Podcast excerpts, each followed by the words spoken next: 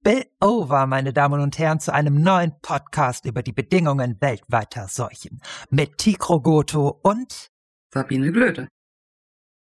Ja, also nachdem wir ja schon geredet haben über Massentierhaltung und unseren Umgang mit Tieren und unserem Fleischkonsum, müssen wir heute mal reden über unser versautes Verhältnis zu Schweinen.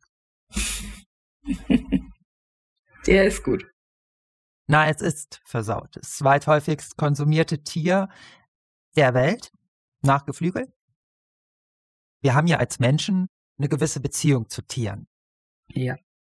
Und die ist natürlich in Deutschland beispielsweise hinsichtlich Hunden und Katzen sehr ausgeprägt. Wir haben eine Beziehung zu den Tieren. Wir betrachten sie als unsere Freunde oder unsere Gefährten.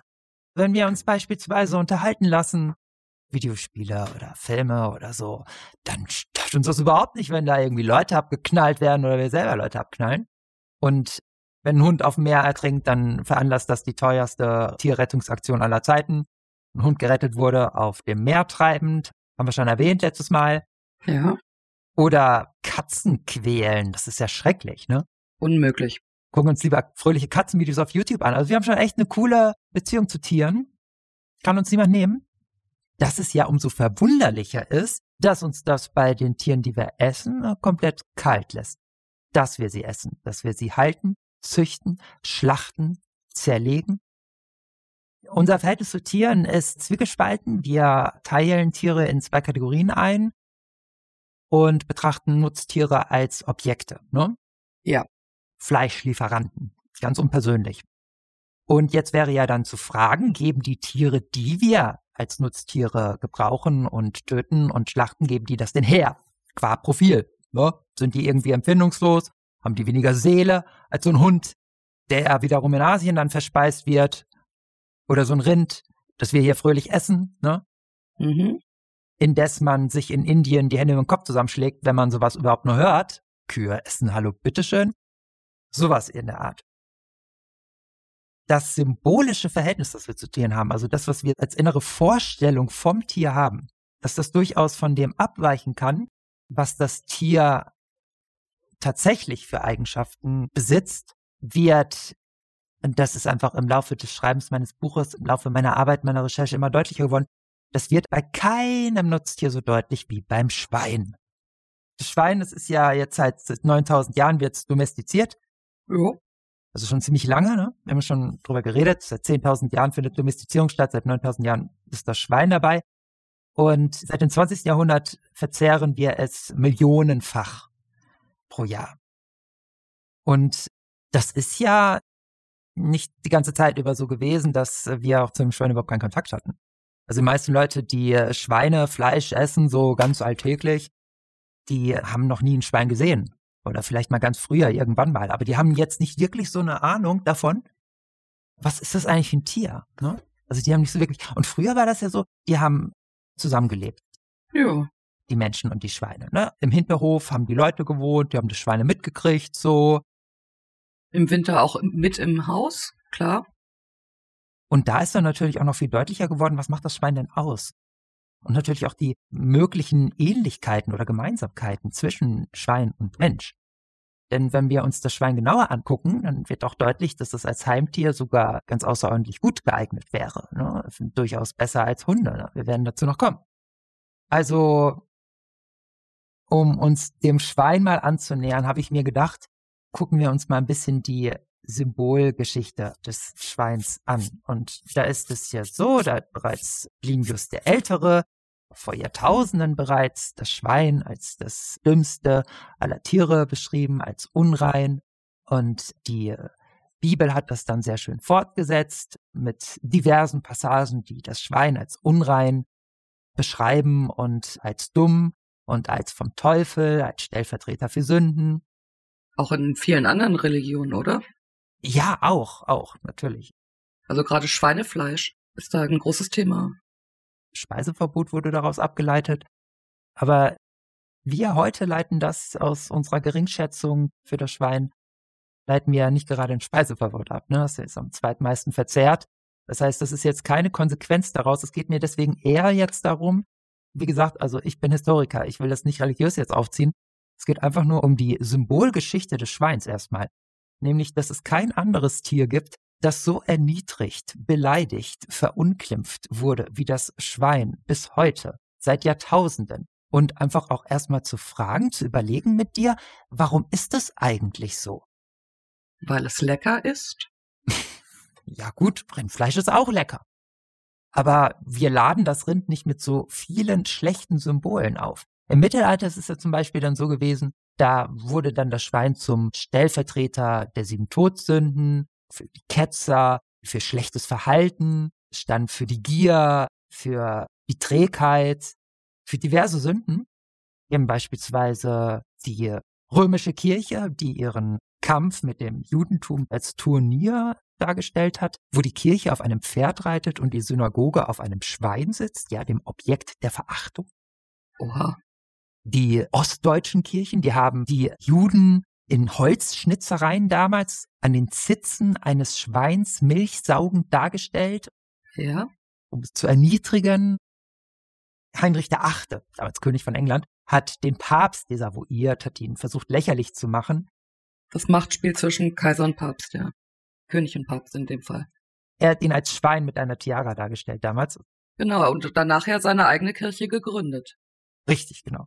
So ging das hin und her und das Interessante ist, dass würde man ja jetzt meinen, dass man dann in der Neuzeit mit Aufkommen der Naturwissenschaften das Schwein rehabilitiert hat. Dass man das Schwein sozusagen, wie die Katze damals, ne? die Katze war ja Mittelalter auch Symbol des Teufels für die Hexen und so weiter, wurde ja rehabilitiert in der Neuzeit, weil auch im Adel sehr beliebt als Heimtier geworden. Aber das Schwein irgendwie nicht. Das war dann bei den Naturwissenschaftlern weiter so, dass die beschrieben das als das dümmste aller Tiere, als unvollkommen in der Form, daher entsprechend auch ungeschickt, als unrein, sich im eigenen Kot suhlend, was schon in der Bibel beschrieben wird. Das Schwein würde sich im eigenen Kot suhlen, das ist sehr interessant. Das ging dann so weiter. Haben wir das Schwein nicht als Schwein gehabt, also Glück gehabt, als Silvestersymbol? Hm, ja, das sind aber eher popkulturelle Erscheinungen, die sich überhaupt nicht auf das Bild vom Schwein ausgewirkt haben, das ganz tief in das kollektive Bewusstsein eingesickert ist. Du musst dir ja mal vorstellen, was ist eigentlich die dominante symbolische Bedeutung vom Schwein, die sich in diversen Metaphern und Redewendungen und Beinamen ausdrückt? Schmutziges Schwein, fettes Schwein, im Schweinestall leben, schwitzen wie ein Schwein, ein armes Schwein sein, das kann kein Schwein lesen und so weiter. Wenn jemand zu dir sagt, du benimmst dich wie ein Schweinbiene oder du seist ein Schwein, dann ist es immer gleich automatisch abwertend gemeint. Mhm. Was ja nicht selbstverständlich ist. Oder spätere rassistische Wendungen, ne? Judensau, Judenschwein ganz populär gewesen eine Zeit. Im Grunde zwei Begriffe, Drecksau, bei denen ich nur positive Konnotation habe. Ne? Mhm. Also beide Begriffe. Ja, ja. Da muss man ja heute eigentlich dazu sagen, oder wenn man genau sein will, muss man das dazu sagen. Judensau war abwertend gemeint. Und das sind im Grunde diese dominanten Symbole, die bis heute unser Denken über Schweine beeinflussen und auch nicht vom Säkularismus neu gedacht wurden oder verändert wurden, sondern das hält sich durch bis heute. Und das ist meistens unbewusst, aber besonders halt so in der Alltagssprache merkt man das immer noch. Mhm. Ich würde sogar meinen, dass der geringe Preis für Schweinefleisch nicht nur damit zu tun hat, dass es in größerer Stückzahl gezüchtet wird und es vielleicht auch einfacher ist als jetzt beispielsweise bei Rindern, weil Geflügel zu züchten ist ungleich einfacher, kostet aber kaum weniger Geflügelfleisch als Schweinefleisch. Ich glaube, dass es auch etwas damit zu tun hat, mit dieser Symbolgeschichte, mit dem, was wir dem Schwein als Wert beimessen. Ja. Was wir bereit sind, für ein Schwein zu bezahlen und dem gegenüber für ein Rind, ne, das ja eher ein positives Image besitzt, also das Rindfleisch. Wir zahlen ja sogar für Entenfleisch mehr, bitteschön. Mhm. Das ist nicht plausibel und es hat viel damit zu tun, womit wir das Schwein konnotiert haben. Semantisch, affektiv. Das Interessante ist jetzt, vor dieser Hintergrundfolie, die sich das Schwein mal naturwissenschaftlich anzugucken, da bin ich dann sozusagen zuständig. Das ist das Erste, was ich natürlich geguckt habe, sucht sich das Schwein im Kot. Und interessant ist dann die Feststellung zu machen, Schwein spätestens seit den 90er Jahren extrem gut untersucht ist in diversen Studien, tierwissenschaftlich untersucht, zu den hygienischsten Tieren überhaupt zählt. Das Schwein suhlt sich nicht im Kot, sondern trennt sehr sorgfältig zwischen Essbereich und Schlafbereich, so wie wir Menschen, wie kaum ein anderes Tier aber, ist sehr rein im Umgang mit sich selbst und mit anderen, wälzt und suhlt sich und badet sich aber im Schlamm und im Wasser recht gerne. Und das hat einfach damit zu tun, dass das Hausschwein, das ja vom Wildschwein abstammt, über keine Schweißdrüsen verfügbar ist. Das Wildschwein, das, das ist halt ein Waldtier traditionell gewesen und es lebt halt im Schatten, in, ähm, in einem kühlen Klima. Es ist ein kühles Klima angepasst. Also kann man eigentlich gar nicht schwitzen wie ein Schwein. Man kann auch nicht schwitzen wie ein Schwein. Das ist natürlich auch wieder so eine verquere Redewendung, aber die ganze Sprache ist voll von Missverständnissen. Es suhlt sich nicht nur nicht im eigenen Kot, sondern es ist so ziemlich das letzte Tier, das auf die Idee käme, so etwas zu tun. Ein Schwein, das sich im eigenen Kot suhlt, hat es nie gegeben. Zu den Schweißdrüsen des Schweins es besitzt halt keine oder nur sehr, sehr wenige und muss sich daher, um sich zu kühlen, im Wasser oder im Schlamm baden. Und das ist selbst kein unreiner Vorgang, sondern das genaue Gegenteil davon, ein hygienischer Vorgang. Denn auf diese Weise kühlt sich das Schwein, Aha. versieht die Haut mit einer schützenden Schicht, um Sonnenbrand vorzubeugen. Und das Schwein ist sehr empfindlich für Sonnenbrand, ist insofern hygienisch motiviert, wenn es sich im Wasser oder im Schlamm badet. Ne? Mhm. Das Schwein, das ist insofern, sorgt es für sich. Also das ist im Grunde eine der ersten Irrtümer. Wie gesagt, in biblischen Passagen auch recht prominent platziert, aber immer noch sogar von Naturwissenschaftlern fortgeführt als einer der Irrtümer, der sich bis heute hartnäckig hält. Was willst du davon halten?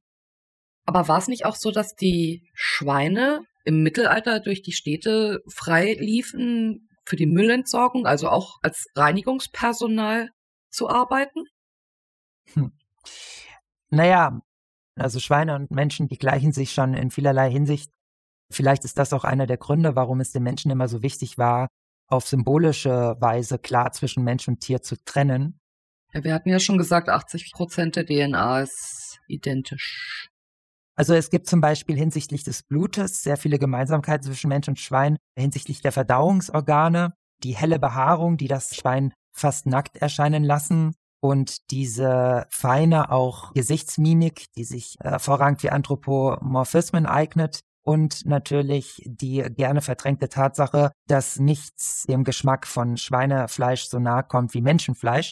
Also das sind alles so Sachen, die vielleicht es notwendig machten. Also man könnte sagen, dennoch distanziert sich der Mensch so sehr vom Schwein, aber man könnte es auch umgekehrt formulieren, vielleicht gerade deswegen.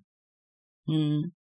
Und um deine Frage zu beantworten, es ist natürlich so, dass Schweine in Sachen Stressreaktion sehr ähnlich sind dem Menschen. Sie bilden wie der Mensch ähnliche Zivilisationskrankheiten, Kreislaufkrankheiten aus wie der Mensch. Aha. Und, das wäre dann die Antwort, ernähren sich auch ähnlich. Das bedeutet, sind auch sehr gut geeignet, sich von Müll zu ernähren. Deswegen haben halt auch Naturwissenschaftler dem Schwein unterstellt, ja, es ist von roher Lust und von Gier angetrieben, alles zu vertilgen, was es vorfindet. Also es ist einfach so, dass das Schwein recht flexibel ist bei seiner Nahrungsauswahl. Okay. Wir werden auch noch zu bestimmten äh, Schweinen kommen. Da will ich dir später noch ein paar Geschichten erzählen. Priscilla zum Beispiel, die hat gerne, also es ist ein Hausschwein gewesen, die hat gerne Schokoladenkekse gegessen und Sandwiches mit Käse und Thunfisch hat die gerne gegessen und sie hat unglaublich gerne Mountain Dew getrunken. Eine Limonade, falls sie keiner kennt. Du kannst Tiere natürlich dann auch als Müllsammler auf diese Weise nutzen. Sie essen auch gleich immer alles auf. Man hat ja auch damals das Trüffelschwein, ne? Bis in die 80er Jahre. Inzwischen werden ja Hunde benutzt. Schweine können unglaublich, haben gutes Gehör, können auch unglaublich gut riechen die haben allerdings, deswegen ist es heute nicht mehr verwendet zur, für die Suche nach Trüffel äh, äh, Pilzen, weil die Schweine haben es immer gleich aufgegessen.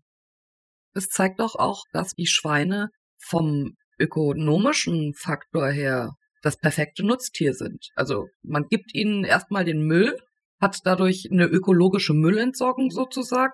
Dadurch wird das Schwein schön fett und man hat ein dickes, fettes Schwein, was man entweder teuer verkaufen kann oder lecker über der Glut rösten kann. Schön braten. Also aus nichts viel machen, sozusagen. Ja, also Schweine sind da sehr ökonomisch, aber das ist ja jetzt nicht gerade so die Verwendung von Schweinen heute. Also die sind ja eigentlich nur zum Essen da. Es gab einige Schweinehalter, Die haben Schweine selbst benutzt, um einen Schweinebetrieb zu managen, wenn du so willst. also zum Beispiel können selbst das Thermostat einstellen und so weiter, ganz interessant. Wow. Und die Temperatur regulieren und so. Aber da müssen wir auch nochmal ausführlicher drüber reden. Also Hygiene, dass die nicht vorhanden sei bei Schweinen, ist völliger Quatsch. Das Gegenteil ist wahr. Aber es gibt ein zweites recht hartnäckiges Vorurteil, das uns ins Gehirn geschmiert ist und wir kriegen es einfach nicht mehr raus. Das ist vielleicht noch heftiger, nämlich über die angebliche Dummheit von Schweinen. Die sind unheimlich clever. Du hast Nutztiere, da hast du die äh, verbreitetsten Geflügel, Schweine, Rinder, Schafe, Ziegen, dann im Einzelnen noch ein paar weitere und dann noch exotische Tiere. Also kommst du auf 13, 14 Stück vielleicht, die da weltweit gegessen werden. Die ganzen Millionen anderen Tiere, die auch genießbar werden, die wir auch essen können, die wir nicht essen, die sind dann da raus. Aber das Interessante ist, dass sich das Schwein da so überhaupt nicht einreiht unter diesen Nutztieren. Das Schwein reiht sich woanders ein. Also wenn du dir klar machst, dass wir wissen aus Forschung, aus Experimenten, aus Studien, das Schwein zählt zu den kognitiv komplexesten Tieren der Welt. Auf einer Stufe mit Delfinen und sogar Primaten. Hm. Teilweise sogar dreijährigen Kindern. Ja. Also es ist ziemlich weit vorne. Das hat mich schon wirklich umgehauen, was mir da untergekommen ist über das Schwein. Und ich hatte dir ja auch schon erzählt, ich bin ja selber nicht frei davon. Ich konsumiere selbst auch Fleisch. Und dass ich sozusagen ganz unfreiwillig über meine Arbeit über dieses Thema und das Kapitel Unser Hunger nach Fleisch, das hat ein Unterkapitel, das ich nochmal in Unterkapitel aufspalten musste. Und es ist das einzige Unterkapitel, das nochmal Unterkapitel hat. Das ist das über Schweine.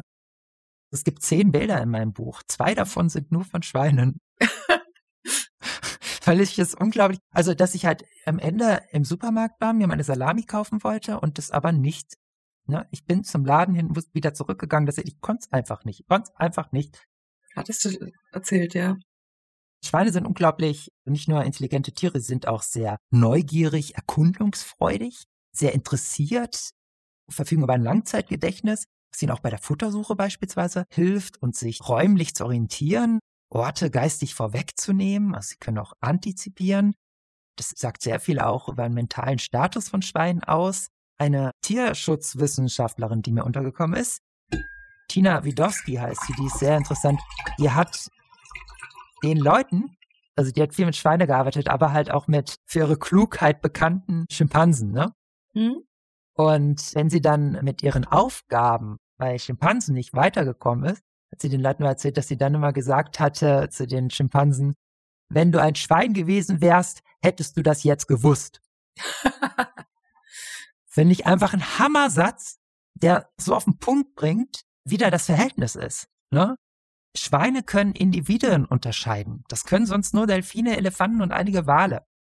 Schweine haben eine Vorstellung, dass andere Individuen einen eigenen Verstand besitzen. Sie wissen nicht nur um ihr Ich, sie sind sich auch bewusst darüber, dass das Ich, wenn ich jetzt mit ihnen kommuniziere, interagiere oder spiele, sind unglaublich verspielte Tiere, kommen auch noch zu, dass, dass ich einen von ihrem abweichenden Verstand besitze. Mhm. In der Psychologie wird das als Theory of Mind bezeichnet oder auch als Fähigkeit zur Mentalisierung. Also nicht einfach nur wie ein Hund lernfähig, sondern wirklich intelligent. Ja, also Hunde können das alles nicht. Hunde fallen da komplett raus. Hunde sind da einfach nur primitiv dagegen. Das sind halt wirklich so Sachen. Auch wie lebendig Schweine in ihrer Inspiration aufgehen, ihrer Neugier, suchen immer, sind ständig interessiert an neuen Sachen und so das ist halt auch interessant, wenn du halt als Mensch mit ihnen umgehst. Also sie erkennen dich auch wieder. Mhm.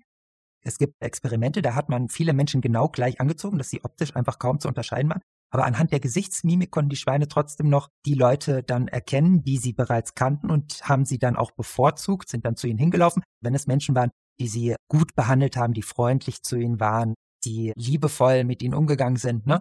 Wenn sie zum Beispiel schlechte Erfahrungen mit Menschen gemacht haben, sich so zum Beispiel sozial nicht anerkannt gefühlt haben oder nicht ausreichend gewürdigt, ja. Die haben auch echt ein Ehrgefühl, Schweine offenbar. Dann verhalten die sich eher agonistisch, also eher feindselig. Und das ist halt so signifikant in unglaublich vielen gut designten Studien, Experimenten empirisch nachgewiesen. Wenn da ist jetzt ein Schwein wie Priscilla, das hast du genippt, das hast du gedrängt, das ignoriert dich konsequent. Wie ein Mensch, wie ein Mensch konsequent ignoriert. Gab es nicht auch eine Studie mit Schweinen am Joystick? Ja, da kommen wir jetzt zu. Ah. Das wollte ich jetzt genau sagen. Also Schweine sind extrem verspielte Tiere. Und abstrakte Spielkonzepte zu verstehen, setzt halt ein symbolisches Sprachverständnis voraus und einen Zugang zu Als-Ob-Modi. Mhm. Also um spielen zu können, muss man Als-Ob-Modi verstehen. Und in geringer Ausprägung können das einige Tiere, aber weniger so sehr wie Schweine. Das ist bei einem Experiment, das man gemacht hat mit Videospielen besonders deutlich geworden. Da hat man sie mit Videoaufgaben konfrontiert und sie mussten mit Hilfe eines Joysticks einen Cursor auf einem Computerbildschirm bewegen und dort dann das vorgegebene Ziel erreichen. Und in allen Fällen haben Schweine diese Aufgabe erfolgreich gelöst. Andere Tiere nicht so. Das Schwein ist ein herausragender Gamer, wenn du so willst. Also das kann Virtualität verstehen damit auch eine Unterscheidung zwischen Erscheinung und Realität verstehen. Das bedeutet auch Fehlerbewusstsein entwickeln. Mhm. Wenn ein Schwein ein Fehlerbewusstsein hat, heißt es, dass es eine Vorstellung von sich selbst hat. Genau. Es ist natürlich schon auf geringerer Stufe extrem ausgeprägt, wie Schweine herumspielen. Also die sind erfinderisch, die tragen, schütteln Bälle, Stöcke, werfen Stroh, schieben, jagen, führen Scheinkämpfe, es ist dann auch dieser Als-Ob-Modus. Fußball spielen können die recht gut. Die sauen, die springen, die Pfoten, die drehen sich, die rennen zum Spaß, die floppen auf dem Boden, die winken mit dem Kopf. Und das kommt nicht von ungefähr. Das Spiel ist für das Schwein extrem wichtig für die soziale Entwicklung, für die kognitive Entwicklung. Und wenn du Schweinen nicht ausreichend Spiel gewährst, werden die verhaltensauffällig und entwickeln psychische Krankheiten die können echt ausgefallen sein und ähnlich wie bei Zwangsstörungen bei Menschen, also schon echt. Das sagt natürlich auch einiges aus, was es heißt, Schweine in kleine Käfige zu sperren, die so klein sind, dass sie sich darin nicht einmal umdrehen können, ihnen den Schwanz abzuschneiden, Schweinemütter von den Ferkeln zu trennen, das wäre ein weiterer Aspekt. Mhm. Schweine sind nicht nur intelligent und verspielt, sie sind auch extrem empathisch. Es sind extrem soziale Wesen, leben auch in ihrer wilden Form in kleinen Gruppen, verfügen über ein sehr ausgeklügeltes Kommunikationssystem, sind immer miteinander in Kontakt und verfügen auch über die Fähigkeit, das ist ganz selten bei Tieren zur sozialen Ansteckung, dass Gefühle, Gedanken, Empfindungen übertragen werden zwischen Schweinen. Das ist sozusagen das Gefühl des Schweins ist ganz stark von den Empfindungen, den Eindrücken in der Gruppe abhängig. Wow. Das ist natürlich grausam, wenn du dann einer Schweinemutter die Ferkel bereits ein paar Wochen entreißt, damit die dann in Schweinemastbetriebe kommen. Bei Schweinemüttern ist es zum Beispiel so, da sehen wir dann auch wiederum eine bei Tieren selten beobachtete Fähigkeit von Schweinen. Schweine trauern umeinander, wenn es irgendeinem Schwein schlecht geht. Dieses soziale Vermögen wirkt sich auch zum Beispiel dann so aus, dass Schweine schlafen zusammen, Schnauze an Schnauze, bilden so Haufen, das sieht richtig süß aus. Und eine Schweinemutter, die bleibt richtig lange bei ihren Ferkeln und die Stimme der Mutter lernen dann die Ferkel auch richtig gut zu identifizieren. Die haben dann bestimmte Rufe, da hören die Ferkel, dann wissen sie sofort, die Mutter sagt was. Und wenn die Ferkel an den Zitzen der Mutter dann Milch saugen, mhm. dann singt die Schweinemutter. Die singt Lieder. Wow. In verschiedenen Tonhöhen. Das sind dann so grundartige Geräusche, die dann so staccatohaft in verschiedenen Tonhöhen in einer melodischen Abfolge erfolgen. Und als ich das das erste Mal gesehen und gehört habe, ich musste fast weinen. Das hat mich so berührt. Da ist ein Tier, das singt ein Lied, liebevoll. Und dieser Schweinemutter entreißt du dann die Ferkel und das ist eine höchst traumatische Erfahrung. Aber wenn wir das alles so gut untersucht haben, wie kann es dann immer noch als ein Nahrungsmittellieferant? Ja, Fleischlieferant. Also diese Berge von Studien, mhm die richtig gut sind und auch bekannt, in dieser Quantität passieren eigentlich erst seit so Mitte der 1990er Jahre. Und man braucht in der Wissenschaft immer so 20 Jahre plus minus, bis dann mal auch was rüberschwappt. Es sind jetzt allein in den 90er, 90er Jahren mehr Studien über Schweine ausgeführt worden als in den 100 Jahren zuvor. das muss man sich mal auf der Zunge zergehen lassen.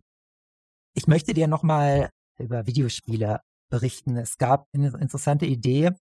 Da war eine Schweinezüchterin, die hat sich darüber geärgert, dass sie fand nichts für die Schweine, um diese quälende Langeweile der Schweine irgendwie anzugehen, weil Schweine, dem wird halt schnell langweilig, wenn sie keine neuen Reize bekommen. Ne?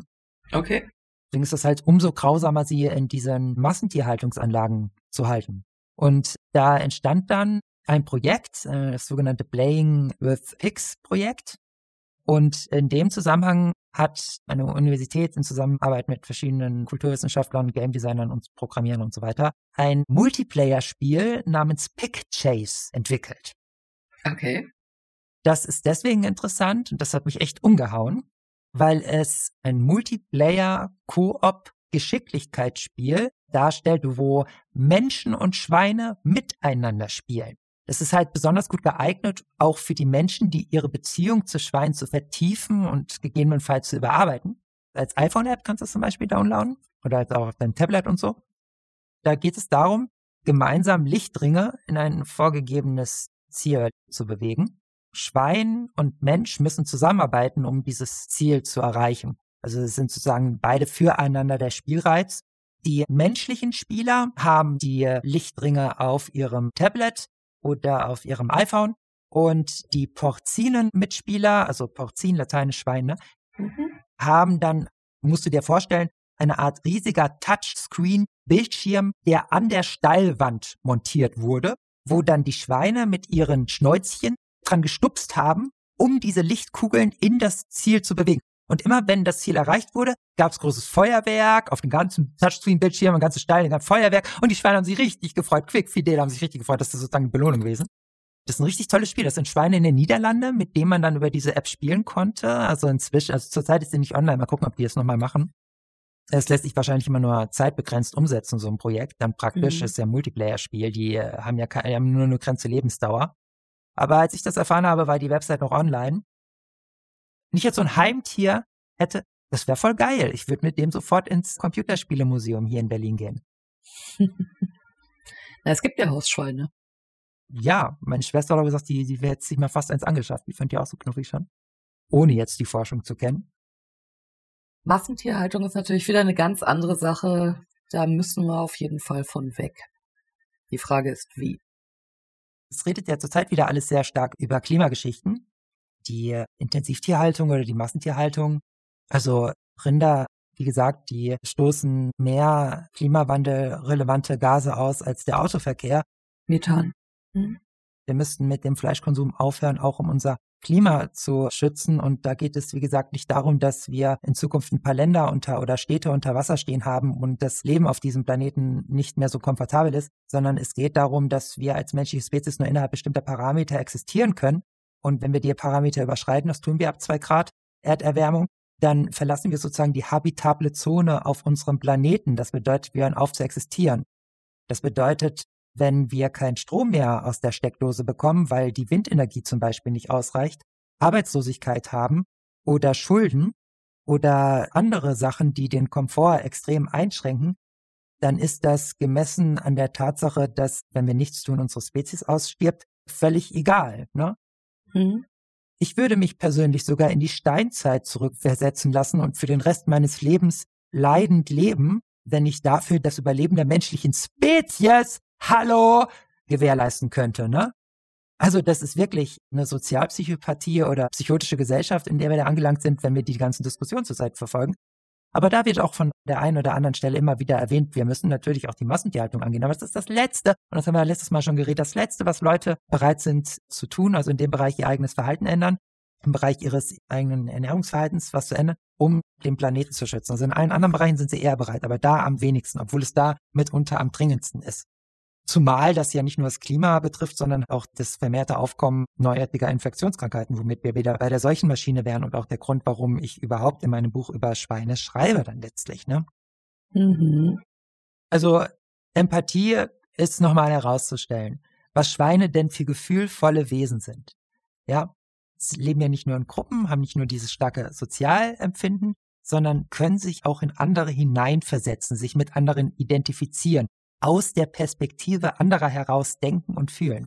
Es ist halt deswegen auch so relevant, weil es sehr viel wiederum über die Personalität von Schweinen aussagt. Dass Schweine tatsächlich Personen sind. Mhm. Es geht ja jetzt darum, können wir das eigentlich als Menschen verantworten, Schweine zu töten? Ich würde natürlich, also ich meine, darum geht's ja auch, es ist eigentlich nicht verantwortlich, was wir in der gesamten Massentierhaltung betreiben, in Bezug auf viele Tierarten, in Bezug auf Tiere allgemein. Mhm. Tiere sind Opfer von Gewalt, aber weder der Begriff der Gewalt noch der Begriff des Opfers, obwohl Definition komplett erfüllt, wenden wir auf Tiere an. Wir können vielleicht so anfangen, dass wir uns erstmal angucken, bei welchem Tier es wirklich kompliziert wird, diese millionenfache Tötung und den Verzehr zu rechtfertigen, verantworten zu können als Mensch. Und beim Schwein wird der halt überdeutlich. Mhm. Wird überdeutlich deswegen, weil uns alle naturtierwissenschaftlichen Befunde klar machen, dass der Mensch und das Schwein offenbar, und das ist wie gesagt jetzt nicht moralisch ethisch, das brauchen wir da gar nicht, es ist ein empirischer Befund, dasselbe Bewusstsein bewohnen. Metakognition, über eigene Gedanken nachdenken. Das ist schon ein hartes Stück. Und das findest du halt bei Rindern nicht. Da findest du bei Delfinen, die du dann natürlich nicht isst. Die setzen wir als Therapeuten ein. Mhm. Gibt auch viele Studien zu über tatsächlich erfolgreicher Einsatz bei Behinderungen, Autismus, geistig körperliche Behinderungsstörungen, sehr viele verschiedene Krankheiten. Schweine sind zum Beispiel bei diesen ganzen Aufgaben viel fokussierter und interessiert das recht interessant.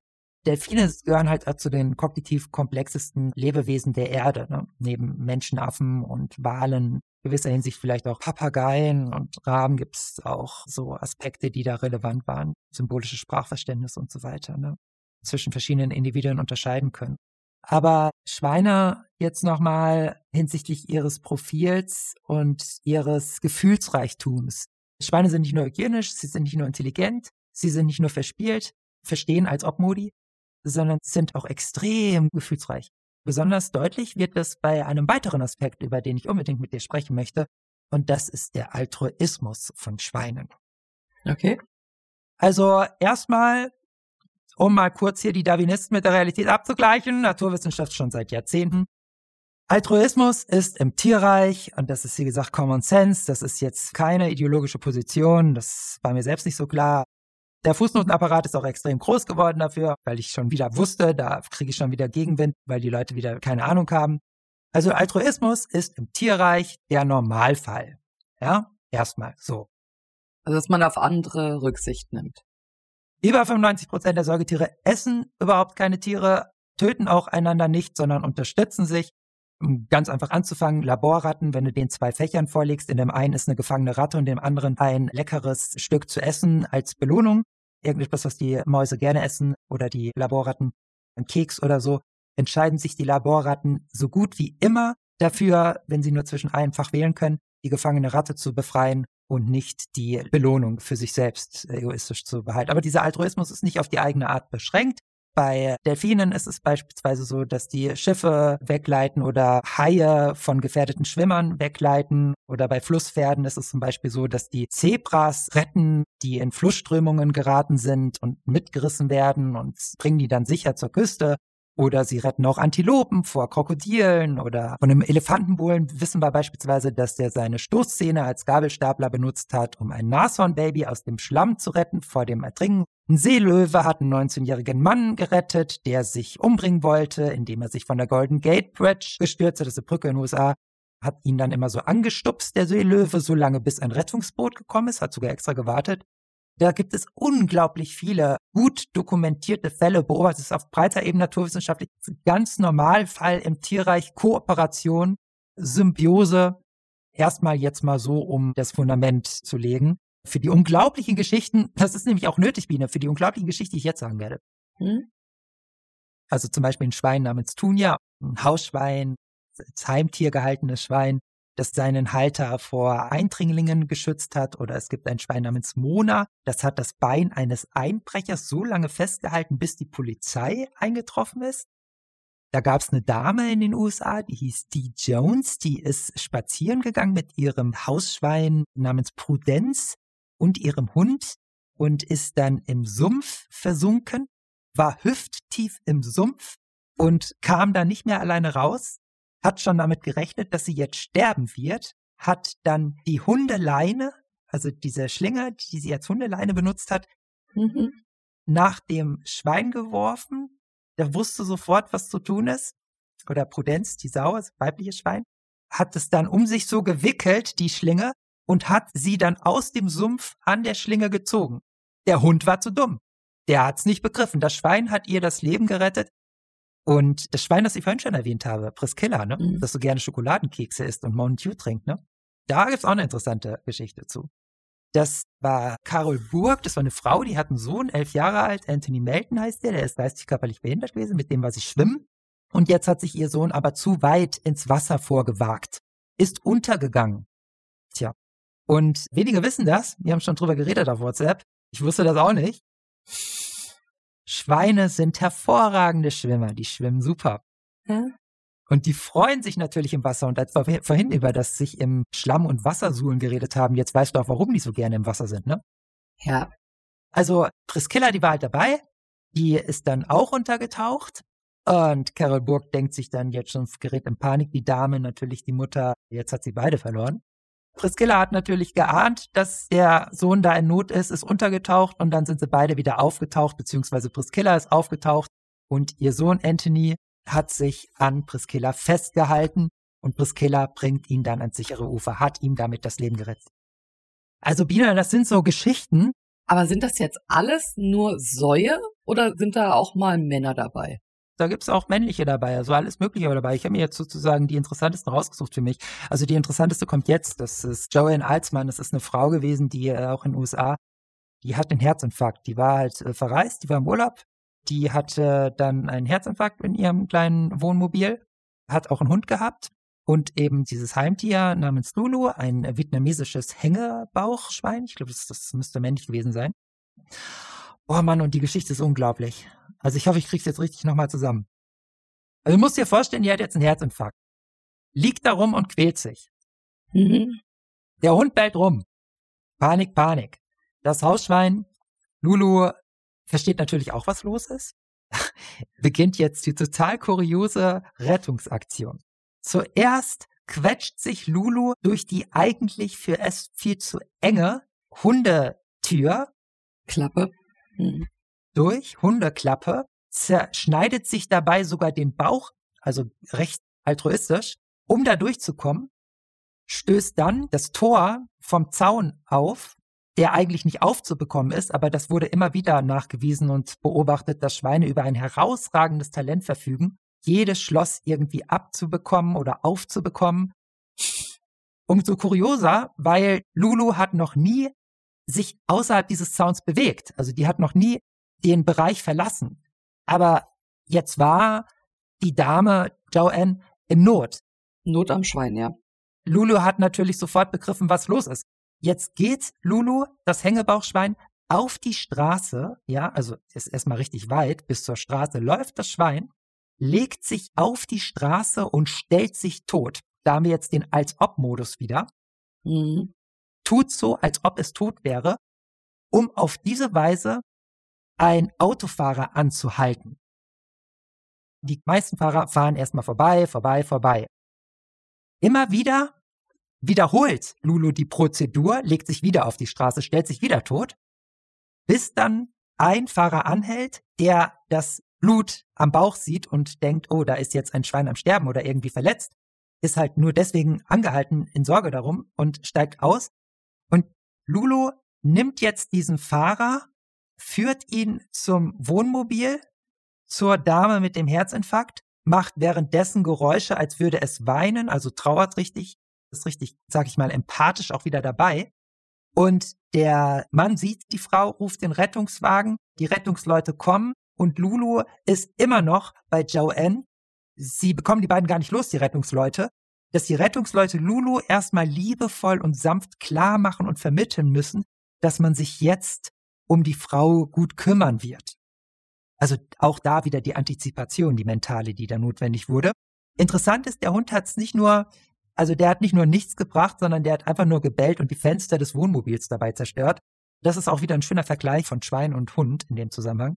In Deutschland besonders interessant, weil wir, wir verehren ja hier die Hunde geradezu, ist ja noch beliebter als die Katze als Heimtier. Mhm. Aber das ist eine unglaubliche Geschichte, weil da ist so viel drin. Erstmal die Identifikation darüber, was da los ist dann sich den Bauch aufschneiden, improvisieren, das Tor aufkriegen, improvisieren, einen Bereich betreten, den man noch nie betreten hat, also sozusagen mental sich fiktive Orte vorwegnehmen, räumlich Orientierung. dann zum Schwein, sich totstellen als Obmodus, das ist überhaupt das Unglaublichste eigentlich, sich totstellen. Was muss in einem Schwein vorgehen, damit es das kann? Da musst du dir mal, also halt da mal inne und denk mal länger drüber nach. Dann die Prozedur immer wiederholen, mit einer Engelsgeduld, immer wieder, immer wieder. Das hat schon nämlich ein bisschen gedauert auch. Und das waren nur noch ein paar Minuten. Die Rettungsleute, glaube ich, waren, glaube ich, zwölf Minuten später, und sie wäre gestorben. Ganz knapp noch geschafft. Mhm. Jetzt mal die Frage nochmal nach dem Menschen. Also, wenn das Schwein uns so ähnlich ist, uns Menschen, ne? Mhm.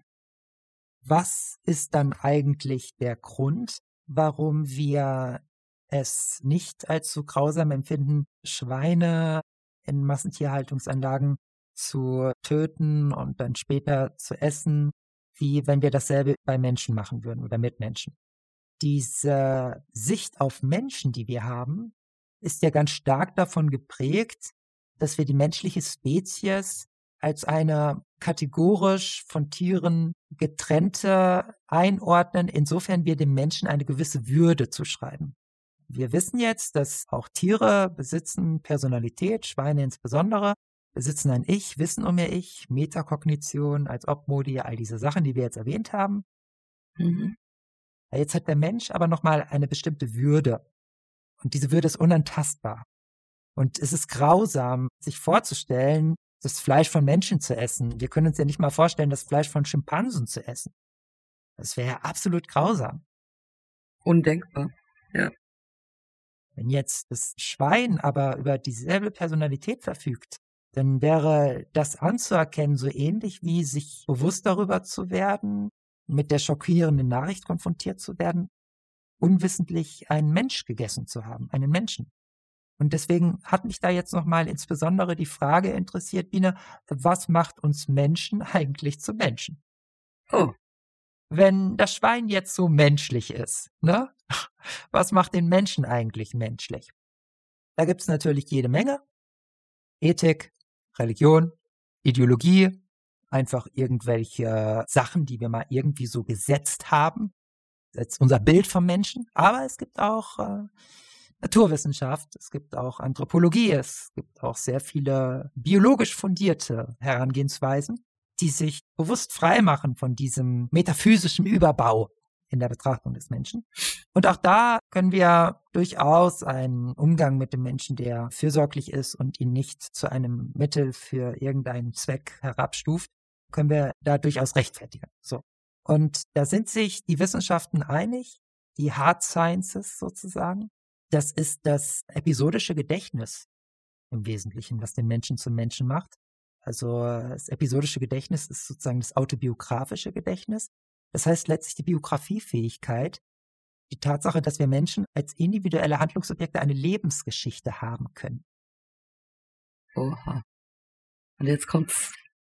Ja, also dass wir da unterscheiden können zwischen verschiedenen Ereignissen, die in der Zukunft leben können, sozusagen Ereignisse in die Zukunft projizieren. Wir können sie vorwegnehmen.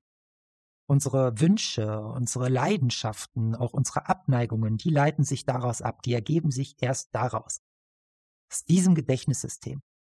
Das ist auch neurowissenschaftlich recht gut untersucht, dass das der Grund ist auch für unser ganz spezifisches Ich-Bewusstsein, unsere spezifisch menschliche Personalität und die Würdegleichheit zwischen den Menschen.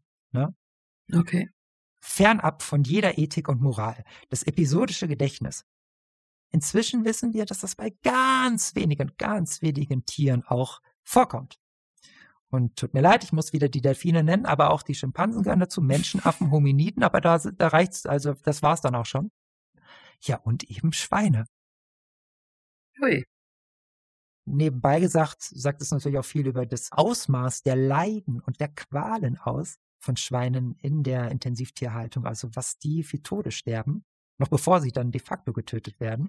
Das Interessante ist, dass, um zum Punkt zu kommen, zur Pointe unserer kleinen Reise in den Mikrokosmos Schweine, dass jene Eigenschaft, jene Eigenschaft, aus der wir Menschen unsere Würde ableiten oder die Unantastbarkeit unserer Würde, in Betrachtung unserer weiteren Vorgehensweise in Sachen Intensivtierhaltung, im Speziellen mit dem Schwein verfahren sollen, wenn wir doch wissen, dass das Schwein über eben dieses Element, das uns Menschen Würde verleiht und davon abhält, einander aufzuessen, einander zu töten, einzusperren, dass dieses Element auch bei Schweinen vorhanden ist.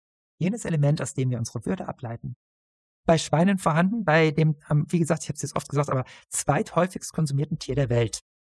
Das ganz gedankenlos Leute an ihre Gaumen reiben, ob des guten Geschmacks.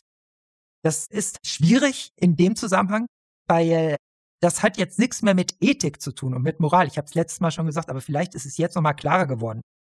Ich musste da nie hin. Ich war vorher schon da an dem Punkt. Und ich habe kein Interesse daran. Wie gesagt, bin selbst davon nicht frei. Ich esse, ich meine, ich würde mir jetzt gerne noch Schweinesalami kaufen, weil die kostet nämlich nicht so viel wie die reine Rindersalami. Aber ich kann es jetzt nicht mehr. Das hat sogar Nachteile für mich. Wie gesagt, also, also voll juristisch ist das eigentlich ein Straftatbestand in dem Moment, wo wir dann so ein Tier töten. Weil aus denselben Gründen schützen wir auch bestimmte andere Tierarten oder halten die da raus, irgendwie sie einzusperren oder zu essen. Also Schimpansen wären ein deutliches Beispiel, dass die spanische Regierung hat den beschränkte Menschenrechte zugestanden, den Schimpansen und Orang-Utans, weil die Beweislage ist so eindeutig. Nur Spanien oder weltweit? Weltweit ist es noch nicht der Fall. Es ist aber da nicht so schlimm, weil da haben wir einen gesellschaftlichen Common Sense darüber. Mhm. Also wir wissen, dass genetisch auch sogar schon Orang-Utans Bonobo ganz weit vorne, danach Schimpanse, danach Orang-Utan und danach Gorilla, dass die halt 99, 98, 97 Prozent genetisch identisch und so weiter. Wir haben letztes Mal schon drüber geredet, auch was das alles aussagt. Also, Trotzdem verfolgt und gewildert. Ja, es ist natürlich auch dann nochmal schwierig, für Menschen ist es schwierig zu essen. Das erzeugt sehr viele Infektionskrankheiten, der Konsum. AIDS ist auch eine indirekte Folge davon übrigens. Es ist ja auch erst seit, ich glaube, 70er Jahren verboten äh, in Deutschland offiziell. Das ist de facto nie ausgeprägt gewesen. Bei den Schweinen haben wir eine ganz andere Ausgangslage. Da haben wir den Holocaust mehrmals am Tag. Also nicht als Jahrhundertereignis, sondern mehrmals am Tag. Ist ein kräftiges Statement. Das ist nicht das Töten, Biene, das ist das Morden von Personen. Es geht hier jetzt nicht mehr darum, dass wir sozusagen Tiere töten sondern dass wir Personen töten. Mit individuellen Vorlieben und Charaktereigenschaften. Lebensgeschichte. Die ein Gefühl haben, wie ihnen geschieht. Ein Huhn, das weiß nicht so klar, wie ihm geschieht, nach allem, was wir aus der Bewusstseinsforschung wissen. Wir können es nie abschließend sagen, aber nach allem, was wir wissen, ist es deutlich eingeschränkter als beim Schwein. Und sogar beim Rind ist es noch eingeschränkter. Verstehst du? Also das ist eine andere Ausgangslage. Mhm ist auf jeden Fall ein starkes Plädoyer als Advokat für das Schwein. Ja, aber weißt du, das ist nicht mein Interesse. Ich habe nicht das Forschungsinteresse, Advokat für die Schweine zu werden, sondern ich habe erstmal die Befundlage mir angeschaut und bin jetzt zu dem Ergebnis gekommen, dass fernab von ethischen und moralischen Überlegungen wir konsequenterweise uns nur dann dem Schwein als Fleischproduzent auch weiterhin nach unseren Erkenntnissen, früher haben wir uns auch noch auf Unwissenheit berufen können, um das fortsetzen zu können, Schweine als Fleischproduzenten oder Fleischlieferanten, können wir das widerspruchslos nur dann machen, wenn wir den Konsum von Menschenfleisch in Gleichen gewähren. Uiuiui. Ansonsten würden wir uns in einen paradigmatischen Widerstreit bewegen. Das ist jetzt, wie gesagt, analytisch logisch abgeleitet, nicht moralisch ethisch in einen paradigmatischen Widerspruch bewegen, der zur Folge hätte, dass wann immer wir mutwillig ein Schwein töten, zerlegen und essen, wir zugleich das Fundament unserer eigenen Spezies oder unseres Bildes vom Menschen, unserer Menschenwürde und der Unantastbarkeit der Menschenwürde verneinen. Wir würden in dem Moment also, wo wir das mit einem Schwein machen, das Gesagte, uns selbst Schaden zufügen. Also wir tun's de facto. Das hat dann nichts mehr mit dem Schwein nur zu tun, sondern das hat im vollen Sinne mit dem Menschen zu tun. Du willst das Schwein mit dem Menschen gleichen? Es geht nicht darum, Schwein und Mensch gleichzusetzen. Schwein und Menschen haben auch viele Unterschiede. Von den Rechten her, meine ich. Erstmal auch nicht von den Rechten, sondern es geht erstmal um das Eigenschaftsprofil, aus dem sich Dinge ableiten, aus dem Sachen folgen und Sachen nicht folgen. Welche Eigenschaften, welche folgen. Und das auseinanderzunehmen und genau hinzusehen. das haben wir jetzt ein bisschen versucht, natürlich alles in Kurzform, aber wir haben das jetzt versucht, so ein bisschen aufzuteilen. Ne? Was sind da so die verschiedenen Bereiche, die das Schwein interessant machen und was vielleicht auch nicht? Und was ist da auch für eine Mentalitätsgeschichte und Symbolgeschichte dran geknüpft und so? Und dann wirklich zu gucken, erstmal nur wissenschaftlich, erstmal nur Tier und Natur und Mensch und anthropologisch, was aus den verschiedenen Sachen folgt und was nicht daraus folgt. Das ist jetzt erstmal nur Rechnen gewesen. Alles andere folgt dann danach. Das wäre dann sozusagen die praktische Vernunft. Gestaltung, Organisation. Das wäre dann wiederum ein hochsozialer Vorgang, mhm. weil der Konsum von Schweinen weltweit verbreitet ist. Und in Asien wird Schweinefleisch gegessen wie verrückt. Das machen wir nicht nur hier in westlichen Industriestaaten. Da ist natürlich immer schwierig zu argumentieren, zu diskutieren. Klar gibt es harte Fakten, Forschungsergebnisse, aber es ist natürlich dann wieder Retour aufzuwickeln und dem Schwein sozusagen Menschenrechte zuzuschreiben, ist ja eine Sache. Aber den Mensch dem Schwein gleichzustellen, ist dann wieder der Punkt, wo viele, die der Argumentationskette folgen konnten, plötzlich sagen, Moment, hier habe ich jetzt einen Holper, warum dann auch andersrum? Aber ich hoffe, das ist deutlich geworden, dass ich sozusagen dem Mensch und Schwein mitnichten gleichsetze, sondern ich stelle fest, dass jene Eigenschaft, aus der wir Menschen unser Menschsein ableiten, beim Schwein im vollen Sinne vorliegt. Ja. Und dass das, was uns davon abhält, Menschen zu essen und es zu verurteilen, Menschen zu essen und auch Schimpansen, dass das beim Schwein im eben selben Maß vorliegt, uneingeschränkt. Mhm.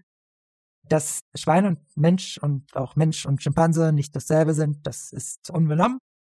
Das ist auch ganz gut, weil zum Beispiel sind Schweine motorisch etwas eingeschränkter beim Bedienen von Videospielen beispielsweise. Also zum Beispiel, wenn ich jetzt mein Heimtier hätte, vielleicht auch so ein vietnamesisches Hängebauchschwein, keine Ahnung, und dem jetzt kein Joystick, sondern ein PS4-Controller, ich habe ja noch einen zweiten, in die Hand drücken würde, es könnte wahrscheinlich damit gar nicht so umgehen. Ne?